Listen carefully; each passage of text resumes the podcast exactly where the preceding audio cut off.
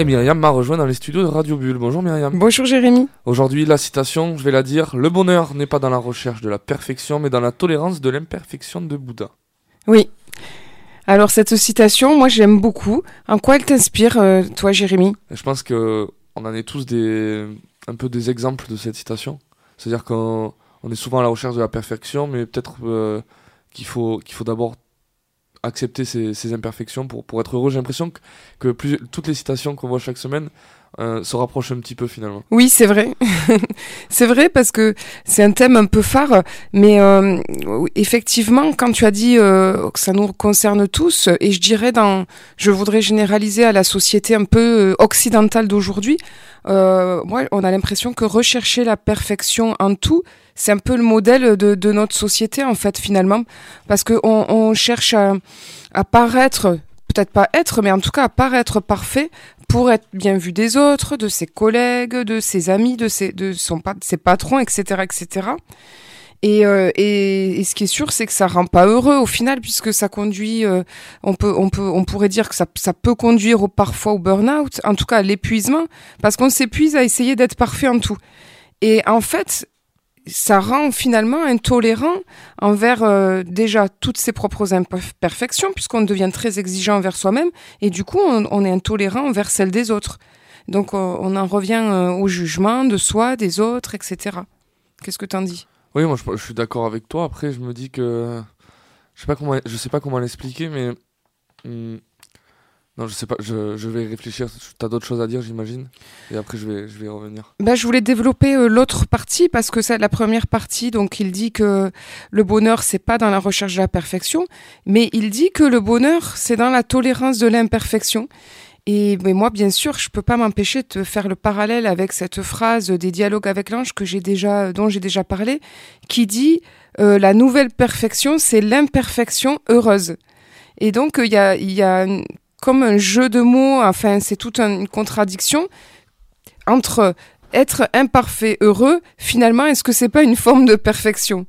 Mais euh, voilà, je dirais que si et si on apprenait, euh, si on apprivoisait cette imperfection qui, qui nous habite tous, si on apprenait à la reconnaître pour ensuite l'accueillir, et je dirais, et mieux même, et si on se servait de chacune de nos imperfections pour les accueillir avec bienveillance, alors nous découvririons peut-être un autre versant de nous-mêmes qui est peut-être pas une perfection, mais en tout cas euh, quelqu'un de meilleur, quelqu'un de compatissant, de bienveillant, de, de, généreux, et surtout qui devient euh, tolérant envers aussi les imperfections des autres, puisqu'il a appris à être bienveillant envers les siennes.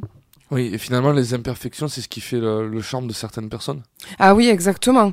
Moi, tu, trouves les personnes toutes parfaites en tout genre, c'est un peu... Euh, Mais finalement, est-ce que ça existe déjà, une personne parfaite en tout genre? Oui, c'est bien la question. Ou qui paraît parfaite en tout genre. Est-ce que cette personne est vraiment heureuse? Oui. Parce que c'est ce que je disais tout à l'heure, euh, euh, c'est peut-être vouloir paraître parfait, parce qu'effectivement, on sait tous qu'on ne l'est pas. Et, et donc...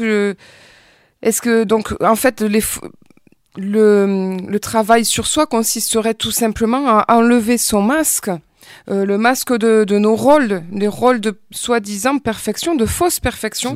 Finalement, c'est plus pour les autres en plus que, que, que, certaines personnes font ça. Oui, en fait, pour, le, pour, être bien vu, pour son image. Et je pense, et c'est vraiment soulageant de commencer à, oser enlever son masque et peut-être euh, en commençant par être transparent, à se l'avouer à soi-même, ben je suis comme ça. Et puis, euh, et puis après poser un petit regard de bienveillance euh, ou un grand regard de bienveillance, se reconnaître, se reconnaître avec tendresse et puis ça, on peut devenir simplement nous-mêmes. Très bien. Myriam, est-ce qu'on a fait le tour de cette citation ou tu as d'autres choses à dire peut-être? Bah, je dirais c'est pas euh, euh, bah, j'allais dire bah dis-moi euh, Jérémy c'est pas quand même pas si facile de le mettre en pratique là tout ce qu'on dit. Ouais ouais c'est pas facile parce que moi je me rends compte dans, ce que tu dis que on essaye toujours de, de gommer quelques imperfections. Peut-être pas pour voir, pour vouloir être parfait mais de gommer quelques imperfections chacun j'imagine que chacun devant son miroir le matin par exemple se dit ah ça ça va pas j'essaye de le cacher ah oui. Ah ben ne serait-ce que déjà nous par le maquillage, nous les femmes. Euh, voilà, et puis euh, c'est exactement, c'est vrai, ça commence, c'est tout à fait ça dans le miroir. Et on pourrait prendre vraiment l'exemple du miroir. Alors euh, le miroir de bah, les gens qui font n'importe quelle pratique, hein, de, de, de, de, yoga ou autre, euh, c'est un miroir puisqu'ils essayent de, de, de se voir, d'apprendre à voilà. Mais le miroir euh, du matin, c'est un excellent exercice. Se regarder dans la glace et si on écoute nos commentaires, on va se trouver. Euh, c'est rare qu'on se trouve spontanément magnifique le matin devant son miroir. hein. Oui. Merci Myriam.